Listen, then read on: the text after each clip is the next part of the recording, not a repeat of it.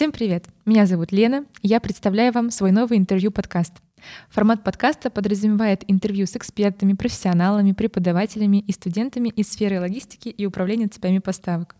А здесь не будет много теории, и после моего, прослушивания моего подкаста вы не станете экспертом. А, однако вместе с вами мы узнаем, почему люди выбирают логистику как основную профессиональную деятельность, как развивается их карьера, и послушаем интересные истории из их практики. А, повторюсь, меня зовут Лена, мне 22 года. Я закончила бакалавриат по направлению логистика и управление цепями поставок в Высшей школе экономики, и сейчас я учусь в магистратуре на городском транспортном планировании. А, после стажировок в Nike, X5 и Procter Gamble меня пригласили на позицию аналитика цепи поставок в Dodo Brands, где я сейчас и работаю. А сегодня мы поговорим с Алексеем про имитационное моделирование, а, его проекты и карьерный путь. Алексей, привет. Да, привет, Лен. Расскажи, пожалуйста, где ты сейчас работаешь и на какой позиции? На текущий момент у нас организована своя команда. Сейчас выполняем проекты по моделированию. Собственно, команда сейчас рабочее название команды Simulation X. Так вот. А расскажи, как ты пришел в эту область, в принципе, в имитационное моделирование? А, ну, это вообще достаточно такая долгая история. Я а, после того, когда уволился из вооруженных сил, мне помогли устроиться в одну консалтинговую компанию. И, собственно, там со мной не знали, что делать, потому что ну, в вооруженных силах учат определенному, как говорил даже потом мой шеф, нажимать на кнопки, запускать ракеты и фактически там мести улицы потому что постоянно у нас уборка была территории. И когда я пришел в компанию, э, там было около, наверное, где-то человек 30, мне не знали, не знали, чем меня занять. Э, это было очень интересно, и мне приходилось самостоятельно ставить себе задачу. И а, тот человек, который, собственно, уходил, он же меня и пригласил туда, а, часть функционала мне пришлось перенять от него, и основным видом деятельности было это а, анализ бизнес-процессов. И мне пришлось понимать, что такое бизнес-процессы. Я это к тому, что для военнослужащего, который достаточно долгое время пробыл в этой сфере, это 6 лет, а, понять, что такое бизнес-процесс, это крайне вообще это, не, это невозможно, поскольку даже когда я пришел вот в эту коммерческую структуру, а это фактически было, я, грубо говоря, в июне уволился, уволился и уже через два месяца я устроился, то есть это быстрый такой переход. Угу. Я спрашивал, а что такое департамент? Вот что это? Это, это, это что? Это полк?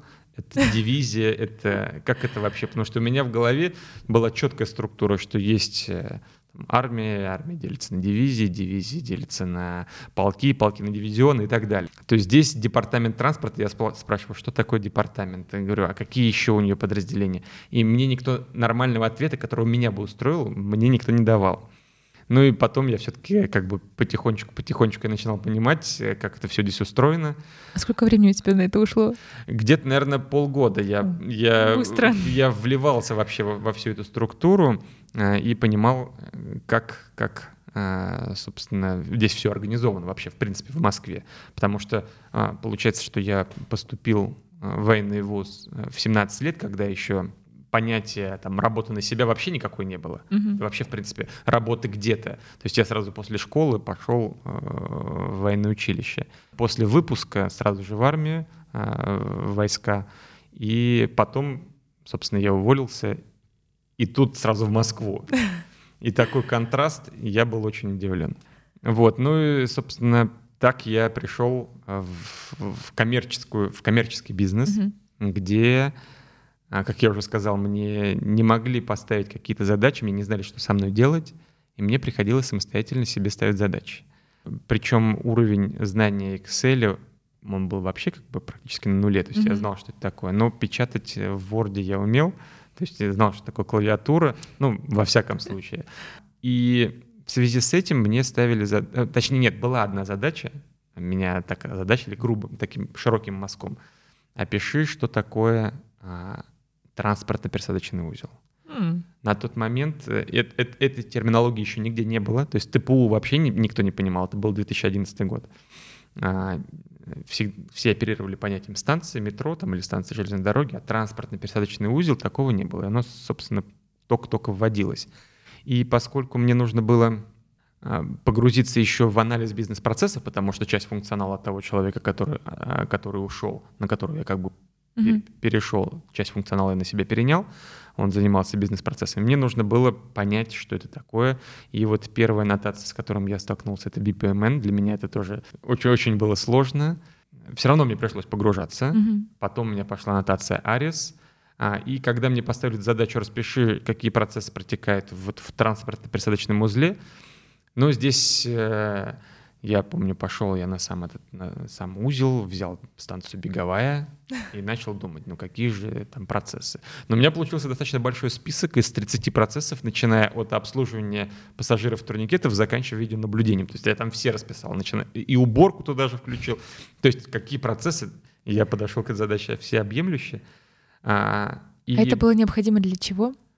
Как это я потом вот, использовали? А я даже не знаю для чего. Просто это мне вот так сказали, что вот, ну, займись вот этим. Я когда пришел, достаточно большой отчет. У меня тогда было, это был еще испытательный срок, и у меня в привычку вошло всегда отчитываться. Там прошел какая-то неделя, я отчитался, подготовил отчет. Вот, и я по этой работе всегда отчитывался. Руководитель мой, он был просто удивлен. Типа, что ты ко мне ходишь, зачем ты мне даешь эти отчеты? Но ему было приятно, что все-таки я как бы здесь, что я делаю, он видит, какая-то активность, э, мне надо было как-то проявляться. А, и я ему подготовил отчет, за что он мне поставил тройку. Но в любом случае я описал эти процессы, описал процессы. И я уже предвкушаю твой следующий вопрос, как это связано с моделированием. Значит, когда я начал описывать, мне сказали, хорошо, процесс ты подготовил, mm-hmm. то есть там набор из 30, а теперь опиши вот там ключевые, как у тебя проходит процесс обслуживания пассажиров.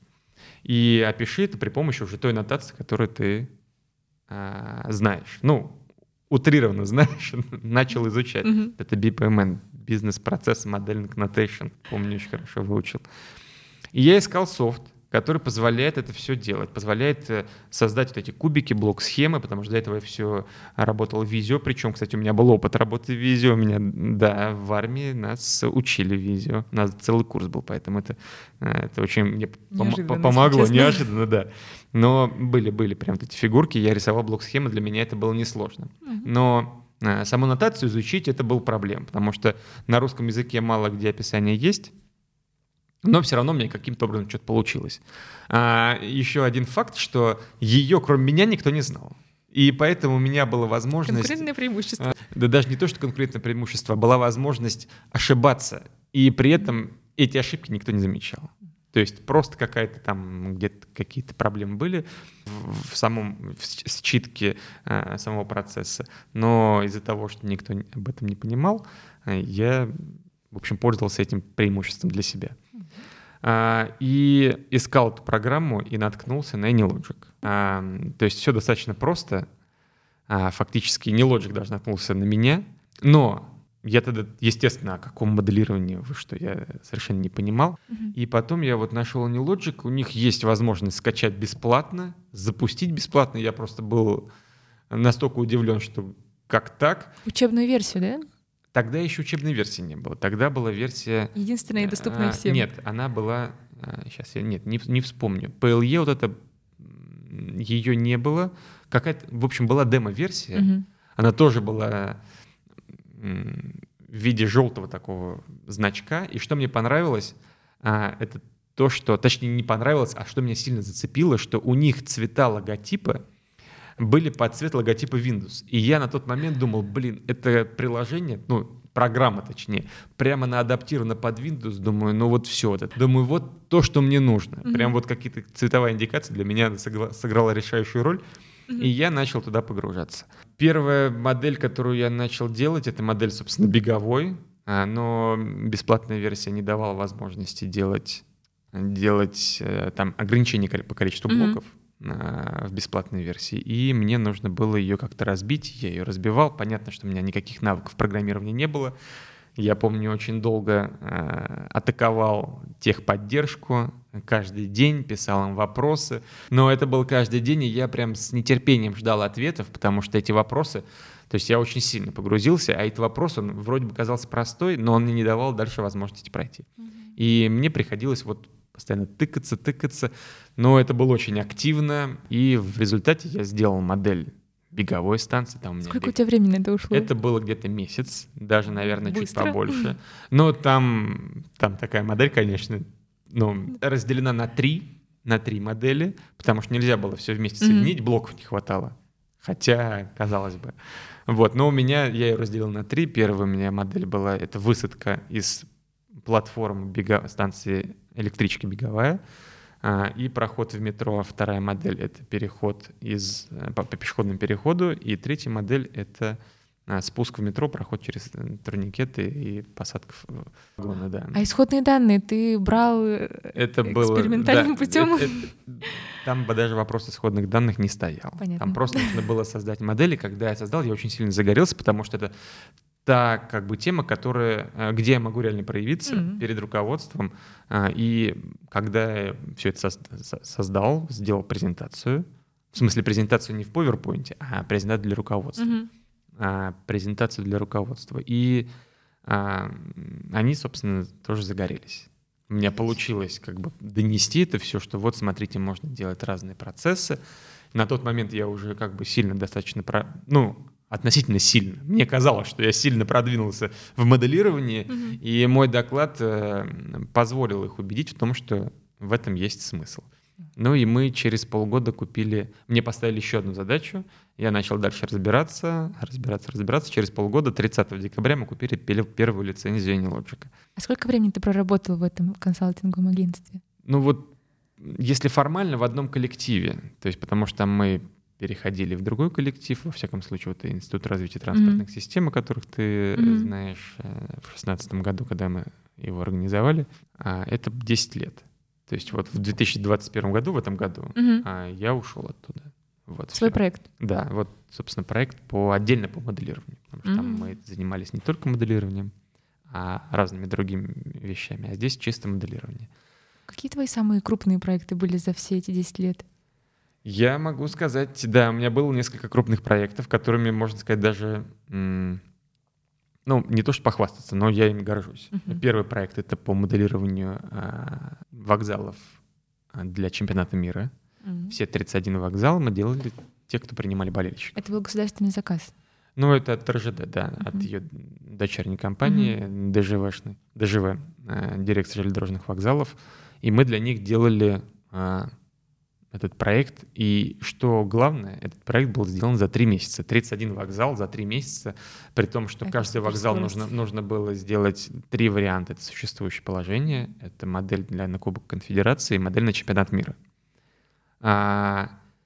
31 а, вокзал за три месяца. А, у нас штат был 5 программистов. Мы еще нанимали одного. Плюс еще никаких исходных данных. Там была очень активная работа. Не знаю, как у нас получилось, но у нас получилось. Это... А эти сжатые сроки были оговорены РЖД? А, нам просто по, по факту поставили, что все, три месяца. Угу. И мы его сделали, они остались довольны. Я даже потом читал сводку а, из службы безопасности, какие рекомендации были учтены. Угу. 50% рекомендаций было учтено, и я считаю, что это достаточно. А, понятно, что не все они смогли там сделать, но во всяком случае кубок, о, чемпионат мира прошел, и вроде все нормально. Вот. И второй проект а, — это моделирование а, воздушных перевозок всей страны.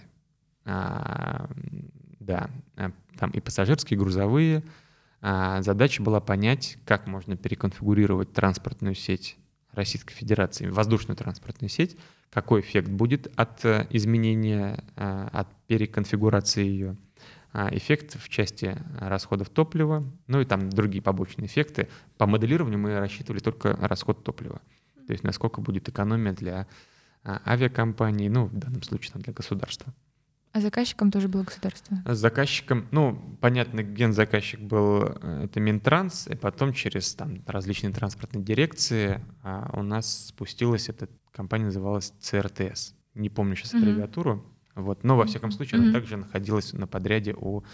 А, Они дали больше времени? Ну, ну, там у нас было 4 месяца.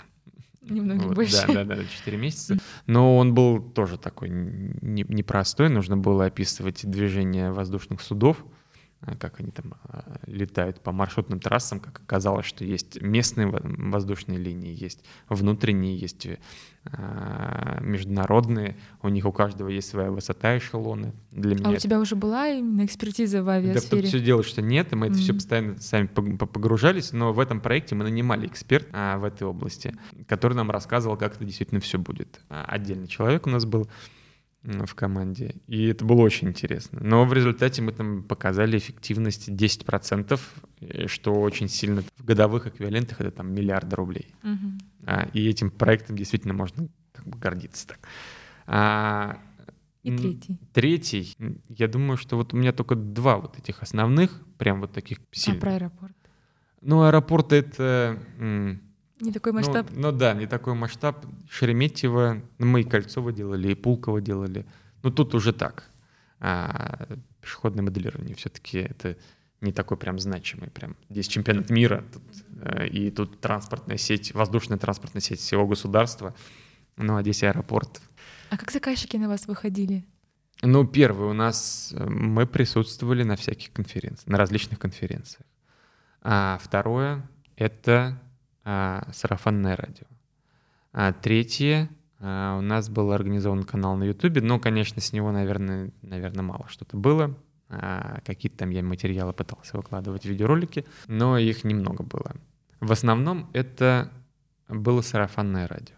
То есть где-то кто-то кому-то порекомендовал, сказал, вот такой-то был, такие-то исполнители, и к нам обращались. Наверное, так.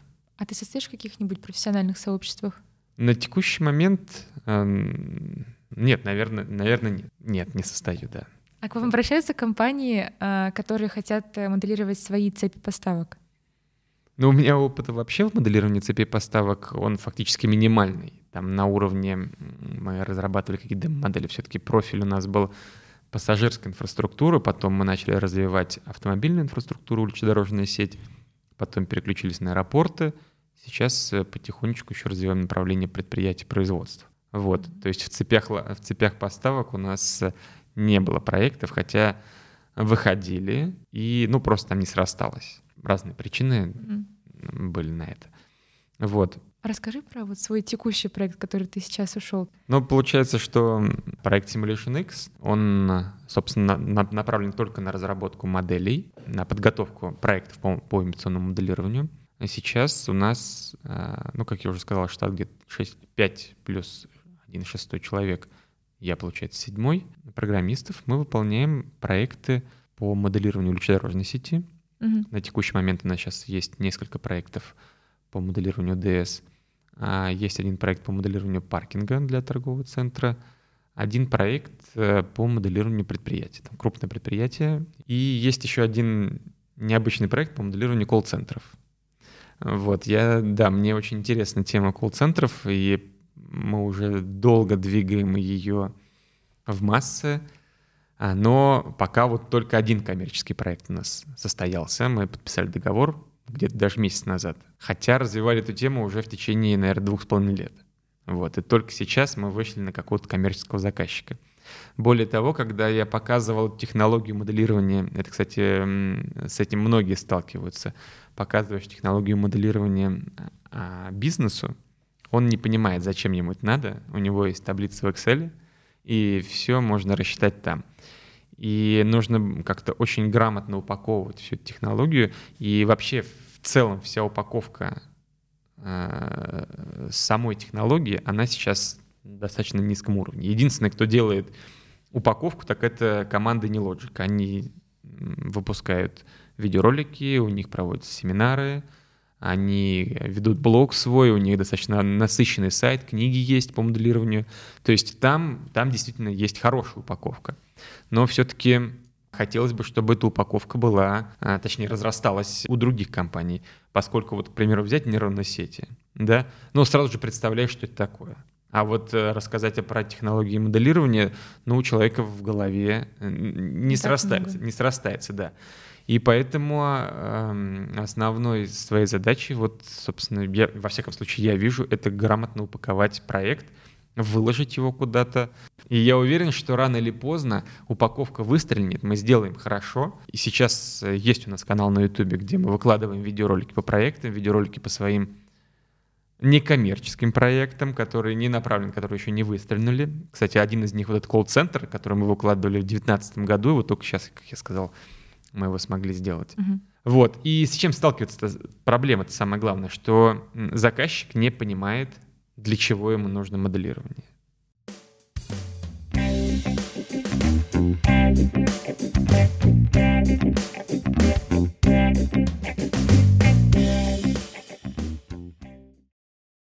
Есть у вас сейчас цель вашей деятельности популяризировать направление имитационного моделирования? Ну да, это такая глобальная цель. Я душой горю прям самой технологии, мне она очень нравится.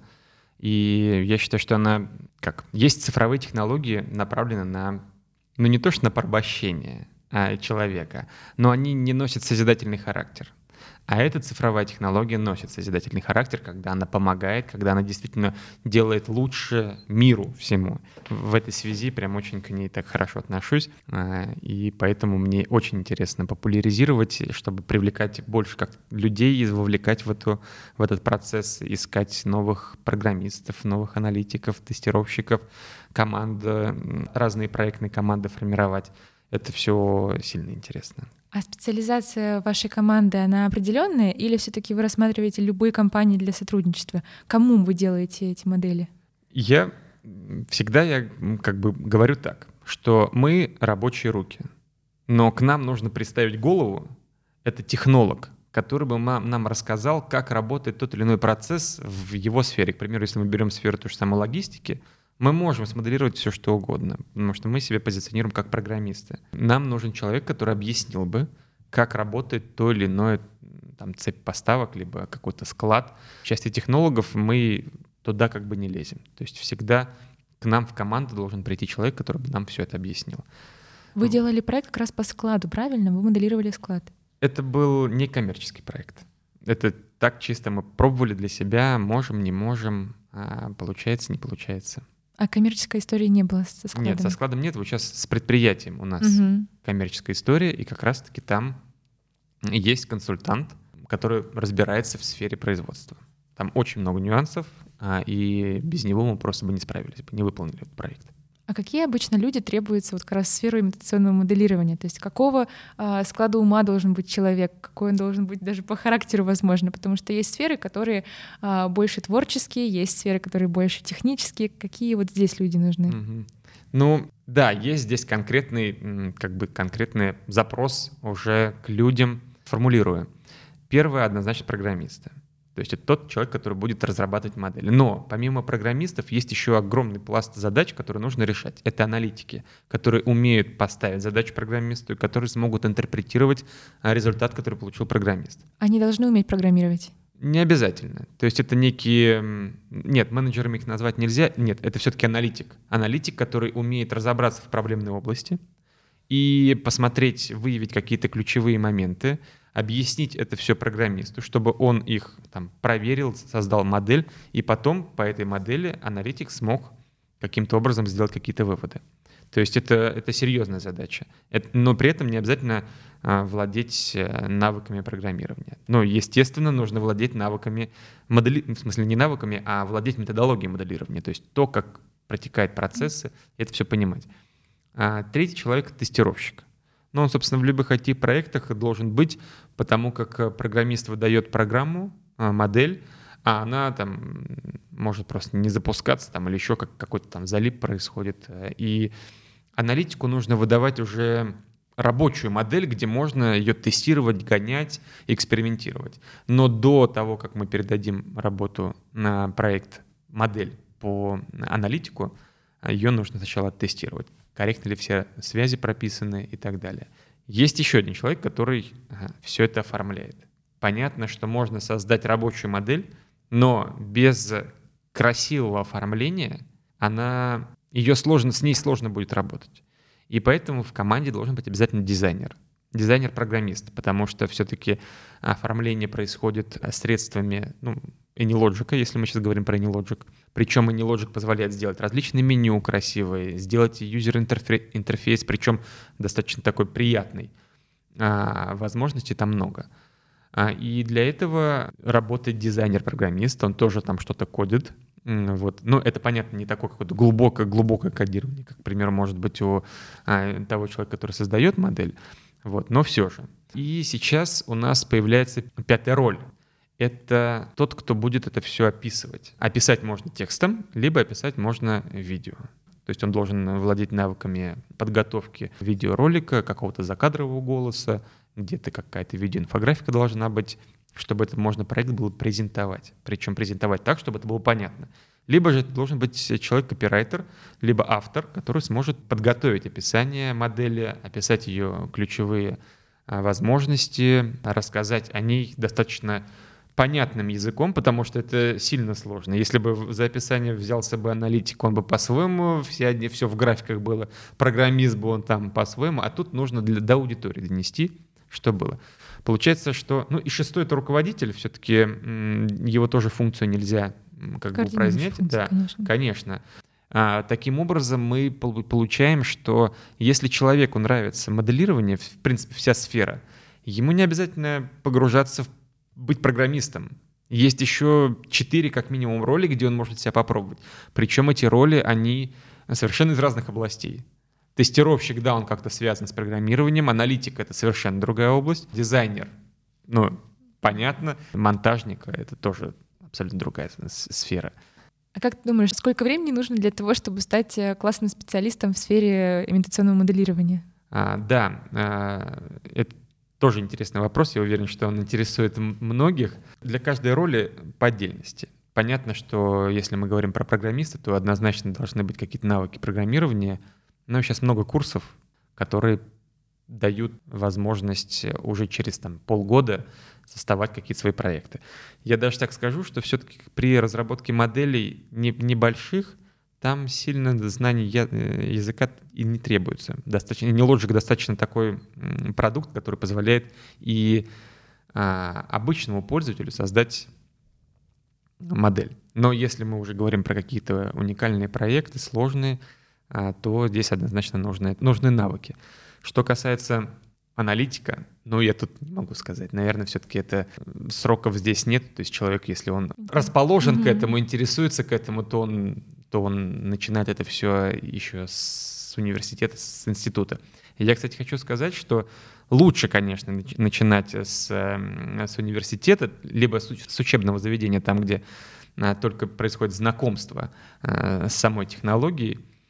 А, и возвращаясь к вопросу, сколько времени, все-таки начинать нужно с вуза, а, где-то там с третьего, с четвертого курса. Ну, я думаю, что, наверное, где-то там годик-полтора, если вы поваритесь, кто-то поварится в этой области, я думаю, что все понятно будет. Расскажи, пожалуйста, а ты часто выступаешь на мероприятиях как эксперт? Сейчас нет. А сейчас у нас очень много проектов мы под себя взяли. К там те же самые несколько лет назад, когда еще возглавлял Институт развития транспортных систем. Там действительно у нас э, было много выступлений, наверное, где-то как минимум по одному, по два в квартал. А где-то мы постоянно выступали, какие-то транспортные конференции, но потихонечку оно все зашло на нет.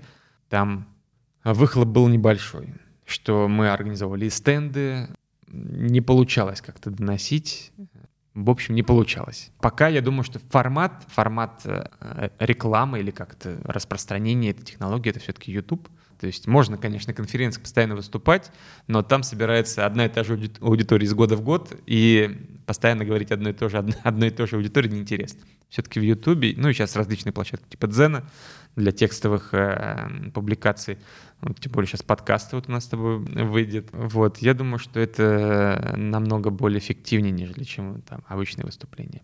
Расскажи, пожалуйста, смотри, допустим, есть студент, есть молодой специалист, который сейчас э, уже поступил на специальность, на которой нет курсов по имитационному моделированию. Есть ли у него возможность воспользоваться каким-то курсом в интернете а, для того, чтобы обучиться как раз именно этой сфере? Или а, таких курсов сейчас вообще нет на рынке?